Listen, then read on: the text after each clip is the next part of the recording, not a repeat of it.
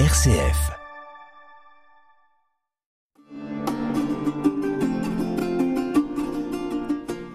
Chers auditeurs de RCF Poitou, bonjour. Vous êtes à l'écoute de l'émission Formation théologique. Une émission proposée par le Centre théologique et le pôle formation du diocèse de Poitiers, animée par Marie-Catherine Simon. Chers auditeurs, euh, bonjour. Bonjour André. Bonjour Marie-Catherine. C'est avec joie qu'on se retrouve. On a déjà entendu une émission euh, en ce début du mois de septembre, mais là on continue une autre émission par rapport à ce qui s'est passé euh, cet, cet, été et puis ben, notre, notre rentrée. Notamment dans notre rentrée, vous animez un atelier au centre théologique qui s'appelle Fonder la vie commune, des repères pour vivre. Et votre dièse, euh, que nous recevons euh, chaque mois, euh, dans le courant du mois d'août et sur celui du mois de septembre, vous évoquiez justement la vie commune, les solidarités et la violence. Donc, est-ce que vous pouvez nous articuler un petit peu votre, votre pensée sur, sur cela? Oui, avec, euh, euh, je crois tout de suite, une tension que nous connaissons bien, parce que je crois nous l'expérimentons dans notre propre vie. Alors, euh, certains diraient la violence est première. Non, je ne le dirais pas. Tout au contraire, je, je pense que le désir de vivre, et euh, nous en reparlerons sans doute, le désir d'alliance, Oui. sans doute. Mais euh, nous ne devons jamais faire abstraction des, des situations concrètes qui, de fait, comprennent des, des violences. Et d'ailleurs, la Bible ne triche pas à ce propos-là. Nous savons bien que euh, dès les premières pages de la Bible, il y a deux frères, mais l'un euh, euh, met l'autre à mort. Donc, ne trichons pas avec la violence, mais euh, n'en faisons pas non plus la, la clé d'interprétation de tout.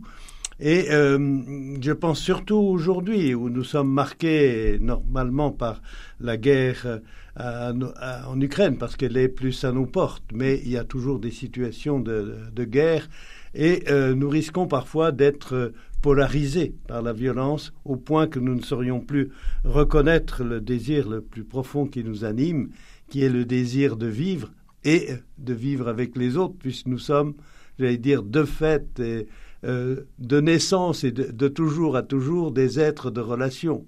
Je n'en prends qu'un exemple, le petit homme par rapport à beaucoup d'autres petits animaux, entre guillemets, lui ne peut pas euh, vivre, euh, survivre tout seul. Il lui faut euh, aide et soutien pour...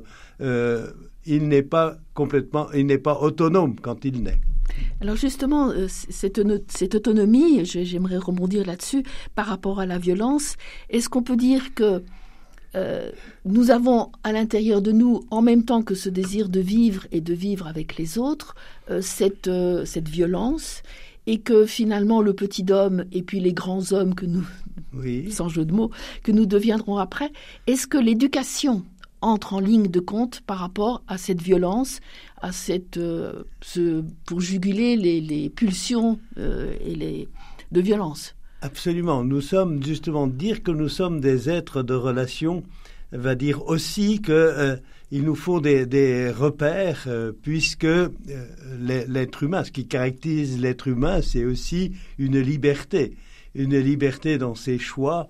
Et d'ailleurs, là aussi, la Bible, dès le livre du Deutéronome, dit choisis la vie et non, la mort. Donc, nous avons aussi affaire avec notre liberté, comme vous l'évoquez, Marie-Catherine, il y a pour euh, la formation, euh, nous sommes toujours en train de nous former à la liberté. Nous ne sommes jamais euh, complètement libres, ou ce serait une illusion. Et d'ailleurs, parfois craignons ceux qui se prétendent absolument libres, parce que ça risque parfois d'être au détriment des autres.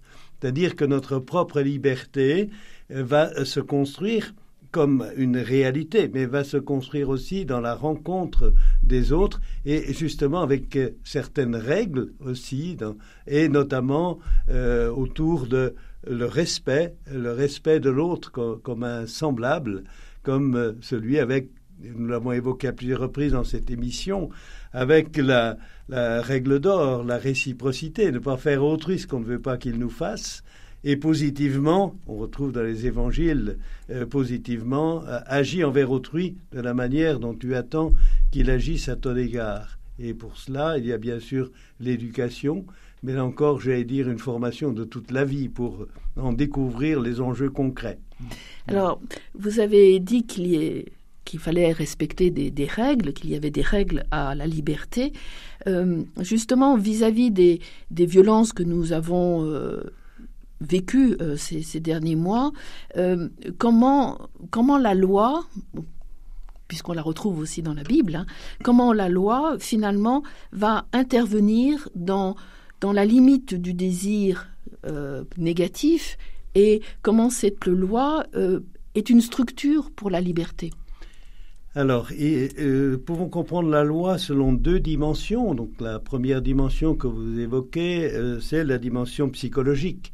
C'est-à-dire que la liberté ne peut s'établir elle-même qu'en butant, entre guillemets, euh, à quelque chose qui lui résiste, qui est euh, justement la loi, y compris dans la vie familiale. Il y a des règles, on établit des règles, et c'est tout à fait normal.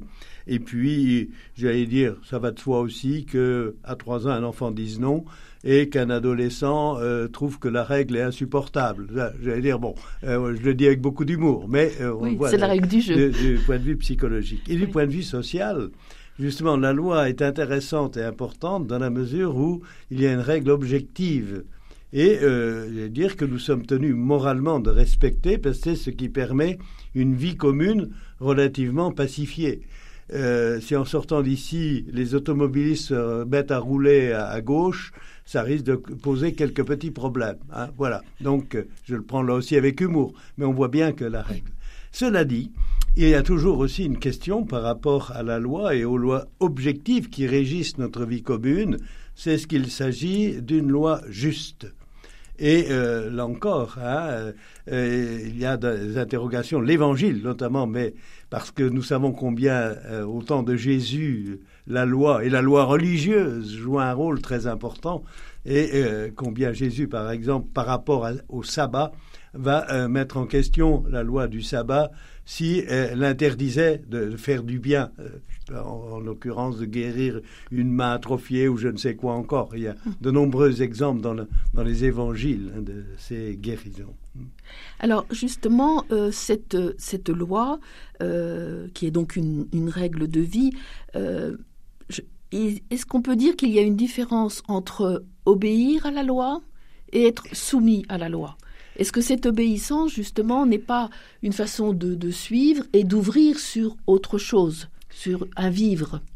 Alors, euh, oui, prendre en compte la loi, euh, la, prendre en compte positivement, mais euh, sans en faire un absolu et en interrogeant quels sont les angles morts de la loi. C'est mm. pour cela que j'ai voulu évoquer des, des, scandales. Alors, on, crée au scandale à juste titre quand des, des, des, personnes se mettent à, brûler des édifices publics ou à tenter aux personnes ou aux biens mais il y a euh, aussi les, euh, violences structurelles, pourrait-on dire, et je crois qu'une des violences structurelles dans notre monde d'aujourd'hui, dans un pays riche comme la France, c'est euh, qu'il y ait plusieurs millions de personnes qui doivent dépendre de l'aide alimentaire pour se nourrir à peu près correctement, je dis bien à peu près, encore, et qu'il y ait de, de nombreuses personnes et de nombreuses familles, dont des familles avec enfants, qui ne euh, qui n'aient pas un toit sûr, hein, qui sont soit soumis à des hébergements d'urgence très euh, très volatiles entre guillemets, soit carrément soit carrément à la rue.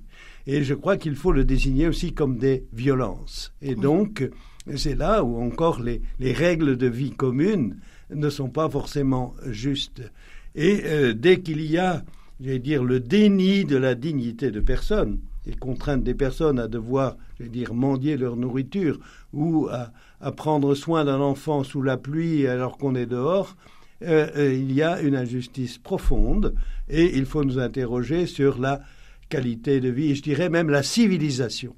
Hum. Qu'on interroge le fait de civilisation à propos d'actes délictueux, tout à fait d'accord, mais il faut l'interroger aussi à propos de de, la manière dont euh, les choses se passent dans un pays euh, euh, qui ne manque pas de moyens comme la, comme la France.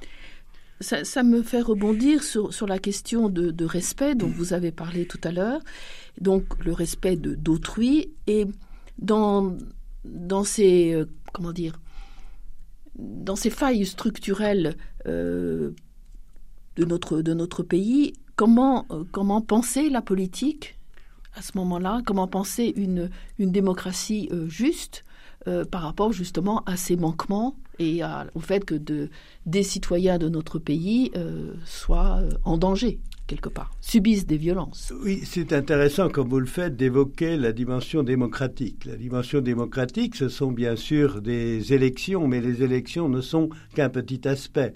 La démocratie, c'est la reconnaissance mutuelle de chacun, et n'oublions pas que sur nos monuments publics, la liberté, nous l'avons évoqué, mais il y a aussi l'égalité et euh, que ce ne soit pas simplement des égalités formelles, euh, tout le monde a le droit de vote s'il a l'âge, etc., euh, mais que ce soit une, égalité concrète et sous le mode aussi de la fraternité. Et je m'en réjouis beaucoup que euh, la fraternité, y compris euh, le Conseil constitutionnel, qui l'ait remise, remise en valeur comme étant une référence fondamentale de notre, de notre République et donc de notre, de notre vie démocratique. Et le point important, je crois ici, c'est qu'en est-il des plus fragiles? Et sur ce point, euh, nous, héritiers lecteurs de la Bible, nous sommes euh, attentifs à ce qu'il n'y ait pas d'exclus, hein, qu'il n'y ait pas de laisser en marge, de laisser de côté. Or là, les situations que nous évoquions, hein, que ce soit euh, devoir recourir à l'aide alimentaire, ne pas avoir de toit, eh bien, ce sont des mises à l'écart graves. Et aussi, alors une autre dimension dont on parle peu, euh, parce qu'on n'a pas de statistiques, entre guillemets, ce sont ceux qu'on appelle les invisibles. Les invisibles, c'est-à-dire que, oh, Dieu sait s'il y a des statistiques euh, de tout genre, à tout propos, etc. Mais il y a ceux qu'on ne peut pas mesurer parce qu'ils ne sont même pas au, RSA, de solidarité active, ou à, d'autres aides possibles. Et euh, c'est le, euh, euh, Monsieur Villeroy de Gallo, le gouverneur de la Banque de France, qui lui-même disait on estime à, parce qu'on n'a pas on estime à 5% de la population qui sont ces invisibles, qui n'apparaissent nulle part dans nos, dans nos regards communs. Or, je vais dire, euh, comme citoyen d'abord, pensant la dignité humaine, puisque nous nous référons aux droits humains, la, Déclaration universelle des droits de l'homme est notre, notre règle, notre règle première, hein, qui est en avant de chacune des, règles. Et on en retrouve les éléments dans euh, le préambule de la Constitution. Voilà, donc au nom de la dignité humaine et pour des chrétiens, au nom de la, fidélité à notre héritage biblique, euh, eh bien, commençons par regarder du côté des plus pauvres de ceux qui sont laissés de côté, de ceux que l'on oublie, pour être sûr de n'oublier personne.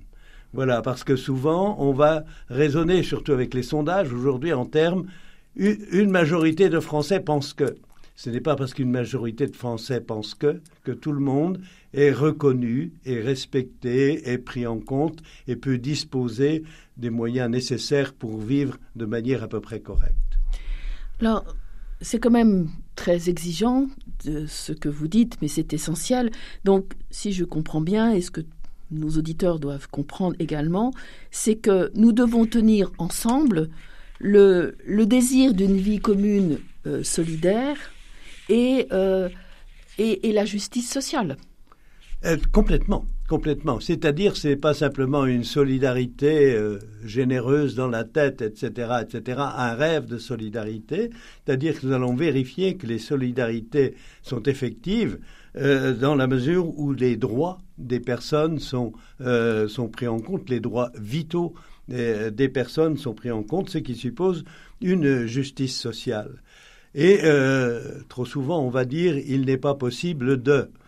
Euh, simplement pour l'évoquer d'un mot, quand il y a eu la, crise évoquée notamment par les euh, Restos du Cœur et pour la Croix-Rouge, très rapidement, des millions se sont débloqués. Et je m'en réjouis. Mais euh, j'aurais préféré, j'aurais préféré qu'auparavant, qu'il y ait plus en amont, qu'il y ait justement une meilleure distribution des revenus euh, de telle manière qu'il n'y ait pas qu'il y ait moins d'exclus. Il y aura toujours des difficultés. Toute vie sociale comporte des, difficultés, mais euh, que l'on ne prenne pas son parti, puisque ce qui m'inquiète beaucoup, c'est qu'on en était devenu à considérer comme normal que euh, disons un chiffre, même si on n'a pas de chiffre très précis, autour de 3 millions de Français doivent dépendre, ou de présents en France, doivent dépendre de l'aide alimentaire pour survivre. Euh, euh, voilà, je crois que c'est un grave déni de la solidarité nationale. Et donc, dans, ce déni de solidarité nationale, que pensez-vous de, d'un article de journal qui est paru il n'y a pas très longtemps, disant que finalement, il y allait y avoir le même prix pour les aliments, mais que euh, il n'y aurait pas la même quantité sur ce prix. Donc, est-ce qu'on n'est pas déjà dans un, dans un processus de, de corruption, quelque part euh, c'est au moins une tromperie. C'est au moins une tromperie dans la mesure où on n'avertit pas. Hein, c'est ça, oui. C'est euh, ce que vous évoquez, c'est ça, oui. On, ne diminue pas le, prix ou on l'augmente que modérément, mais on va diminuer la quantité de produits. Et euh, là, j'allais dire, c'est tellement gros, c'est tellement gros que nous ne pouvons que, que protester. Mais ce qui veut dire aussi qu'il y a, et je crois là, c'est une sorte, une autre tension, c'est chacun a le droit, de, vivre et a le droit de prendre des initiatives et euh, de recevoir ce qui, lui est dû. Mais euh, très vite, nous sommes, et toujours, nous sommes dans des registres de rapports de force. Et c'est toujours le puissant qui peut abuser de sa force au détriment du plus faible. C'est là où il faut des règles euh, des règles de justice, et j'allais dire de la justice la plus élémentaire. Nous ne sommes même pas la justice sociale, là. C'est la, justice commerciale, entre guillemets, la clarté, la clarté des, propos. Et euh, sur ce point, ben, il y a aussi l'opinion publique. On peut dénoncer euh, des marques qui, qui, font, qui ont de telles pratiques. Alors, dans, dans tout cela, finalement, que devient la morale ou que devient l'éthique? Est-ce que euh, est-ce que d'emblée de dire qu'on va tromper le consommateur ou son prochain ou son voisin ou etc. Est-ce que on n'est pas déjà en but à, un manque éthique et à un manque de morale? Ah euh, C'est là. Commençons par la justice. C'est euh, déjà les, justices élémentaires qui sont normales. Donc la justice commutative, c'est justement quand j'achète mon pain, je donne ce qu'il faut en contrepartie du pain que j'achète mais aussi la justice distributive. il ne faut pas oublier ces deux dimensions de la justice, et même une troisième qui est contributive, c'est-à-dire que chacun de nous ait le souci de contribuer au bien commun. Et justement, euh, je me permets d'insister sur ce dernier point aussi, dans la mesure où parfois on estimerait que certains sont trop pauvres pour apporter quelque chose. Et il y a des travaux intéressants, notamment en Église aujourd'hui, qui mettent en lumière de manière très précise que euh, laisser en marge une part de la population, c'est appauvrir la communauté, c'est appauvrir la vie commune, que chacun peut et doit apporter, et donner les moyens de vivre convenablement aux personnes leur permet d'apporter. Je prends un autre exemple, c'est euh, territoire zéro chômeur de longue durée dont euh, le principe c'est euh, de fournir, accorder encore les aides qui sont accordées, mais les personnes elles-mêmes vont avoir, vont rendre un service qui donnera lieu aussi à rémunération. Ce qui veut dire que des services qui n'étaient pas rendus vont être rendus, ce qui enrichit la, ce qui enrichit la vie commune. Donc il y a condamné parce que je dis bien parfois c'est condamner. Condamner des personnes ou des catégories de personnes à l'assistance uniquement, ce n'est pas leur permettre de déployer leurs compétences, leurs capacités, et euh, ce n'est pas leur permettre de les mettre au service du bien commun. Alors j'insiste de nouveau sur la notion de bien commun, parce que euh, on raisonne souvent en termes euh, d'avantages et, et d'intérêts. Il suffirait que chacun poursuive ses intérêts, tout irait bien. Non. Euh, il est légitime que chacun ait souci de ses intérêts propres, mais à condition qu'il inscrive cela aussi dans une perspective de bien commun, c'est-à-dire que tous et chacun puissent avoir part à une vie euh, commune solidaire. Et comment être sûr que cela se réalise? Commençons par regarder du côté des plus fragiles, des plus pauvres, etc., de ceux que, que l'on est tenté de laisser en marge, voire d'être invisibles, entre guillemets, qu'on ne les considère même plus. C'est très intéressant ce que vous dites. Est-ce que finalement, quand on met des personnes en marge, qu'on les invisibilise euh, pour tout un tas de raisons, euh, est-ce que ce n'est pas aussi générer à court terme, à moyen terme ou à long terme des, foyers de violence? Complètement. C'est tout à fait sûr, puisque euh, chaque déni de reconnaissance fait que euh, la personne, pour exister, va exister de manière brutale, risque d'exister de manière, euh, de manière brutale. Et alors, il faut là aussi considérer les deux aspects, c'est-à-dire qu'il y a bien aussi la, la conscience personnelle et vous évoquiez l'éducation. L'éducation a la responsabilité, être responsable de ses actes et ne pas être d'abord sous le registre de la, de la colère. Et euh, je suis toujours, euh, euh, j'allais dire en colère, non surtout pas en colère, mais quand certains, pour une revendication, disent nous sommes en colère, mais il ne suffit pas d'être en colère. Il faut encore démontrer en quoi la situation est injuste et proposer des solutions et euh, voir euh, manifester ou travailler pour, que, pour euh, résoudre le, problème. Et là, il nous faut garder, parce que nous sommes dans aussi un mode de communication où souvent celui qui crie le plus fort risque d'avoir sa voix répercutée plus largement que celui qui va argumenter et, qui va s'impliquer modestement lui aussi. Un peu d'humilité ne gâte pas dans ces, sur ces questions-là. Hmm. Alors il nous reste, il nous reste peu de temps. Euh, il y a aussi un aspect euh, important dans votre dièse. Euh, vous, participez aussi très activement à une association qui s'appelle Justice et Paix et qui dénonce aussi la discrimination que peut engendrer certains actes religieux. Et euh, là aussi, euh, ça engendre de, la violence. Oui, tout à fait, tout à fait. Il faut être attentif, euh, notamment, il suffit d'entendre ou de regarder ce qui se passe, que dans de, un certain nombre de pays aujourd'hui, il y a une mobilisation, entre guillemets, de la dimension religieuse au profit du politique, où c'est le politique qui va manier du religieux, c'est-à-dire sacraliser son propre pouvoir. Et là, de nouveau, il y a l'héritage évangélique qui est tout à fait clair de la distinction des plans et des responsabilités entre le religieux et le politique, puisqu'une sacralisation euh, du politique fait qu'on ne peut plus le, contester. Et d'autre part, la religion elle-même se corrompt euh, quand elle s'allie aux puissances et va faire jouer, comme on disait autrefois, du bras séculier pour imposer, pour imposer ses vues. Euh, nous savons bien, euh, si nous méditons les évangiles, que c'est un engagement du cœur que la foi, et ce n'est pas une manière de brandir une épée pour faire peur à qui que ce soit.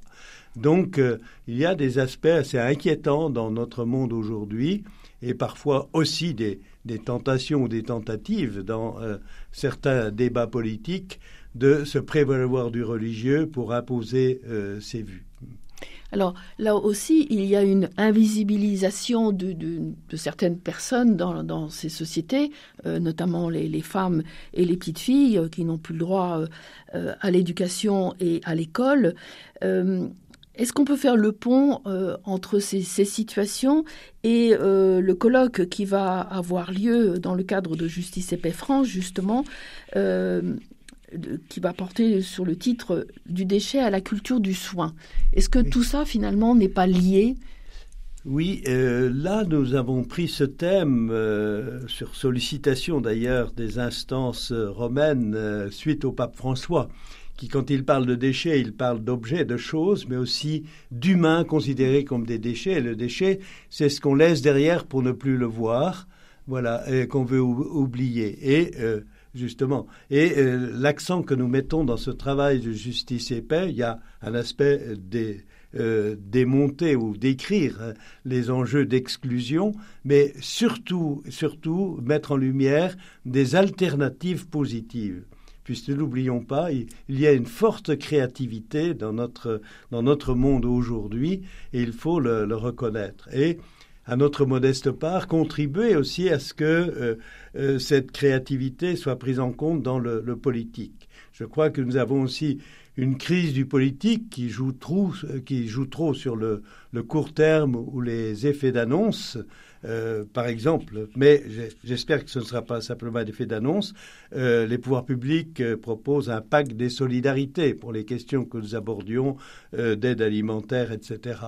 Mais il faut que ce soit suivi d'effets et pas simplement un coup de pub au passage. Alors, il faut quand même donner des dates parce que ce rendez-vous est important. C'est donc le vendredi 6 octobre de 18h à 19h45 à la Maison Saint-Hilaire, la, nouvelle maison diocésaine construite au boulevard Anatole France, donc 36 boulevard Anatole France à Poitiers. Euh, il y aura l'intervention euh, de vous-même, bien sûr, André, et euh, du, professeur Madame Dominique Coatanea, voilà, hein, qui, va, qui travaille beaucoup sur ce, sur ce thème. Et puis, bien sûr, votre atelier. Voilà, qui, qui a lieu une fois par mois. Non, tous les 15 jours. Oh, tous les 15 jours sur un trimestre. voilà et avec, toujours avec l'ambition de produire un texte comme nous l'avions fait l'an dernier, qui est, qui est publié justement, qui a été publié en annexe de Dièse. Eh bien, écoutez, à nous revoir, André, et un grand merci à vous. Merci, Marie-Catherine, et merci également aux auditrices et aux auditeurs, et à, à nous réentendre. À nous réentendre, et puis à se voir peut-être le 6 octobre prochain. Merci. Merci, à très bientôt.